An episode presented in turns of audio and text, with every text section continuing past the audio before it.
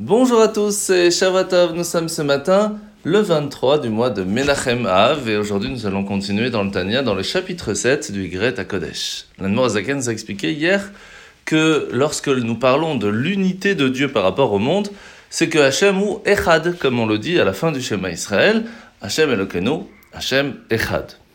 Que veut dire le mot Echad? Il est un ou il est unique? Il est un. Il est le premier de tout. C'est par lui que tout a été créé. Et c'est pour cela qu'au tout début de la création du monde, Bereshit, Bara et Elohim, il a donné cette possibilité du pluriel lorsqu'il a commencé la création du monde. À partir de là, bien sûr, la question qui peut se poser, à quel moment est-il possible de vraiment ressentir que tout est Dieu, que tout vient de lui et que tout fait partie intégrante de lui?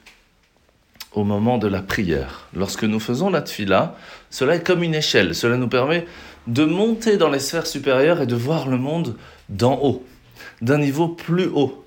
Et là, nous voyons qu'en fait, tout est une seule unité. Un petit peu, lorsque vous allez prendre l'avion, vous allez voir le monde, vous allez dire Waouh, mais on est tout petit Si vous prenez la fusée, c'est encore plus petit Imaginez-vous monter dans les sphères supérieures, vous verrez le monde d'une autre façon. La misa de ce matin, misa négative numéro 321. C'est la misa que le jour du Shabbat, nous ne pouvons pas sortir de la ville au-delà d'un kilomètre, de 2000 amot. À partir de là, c'est un problème. C'est interdit le jour du Shabbat. Alors, la paracha de la semaine, nous sommes au début de la paracha Re'e, où Moshe va parler au peuple juif en lui faisant réaliser que nous avons le choix. Le choix entre le bien, le choix entre le pas bien, et ce qui peut aussi amener en même temps la bénédiction ou l'inverse de la bénédiction. Sauf que cela n'est pas spécialement une punition, c'est tout simplement une conséquence. Est-ce que c'est bien ou c'est pas bien? Eh bien, premièrement, on doit savoir que la chance de pouvoir avoir le libre arbitre, c'est quelque chose d'assez extraordinaire. Parce que nous avons le choix entre le bien et le mal, nous avons la possibilité de choisir ce que l'on veut recevoir.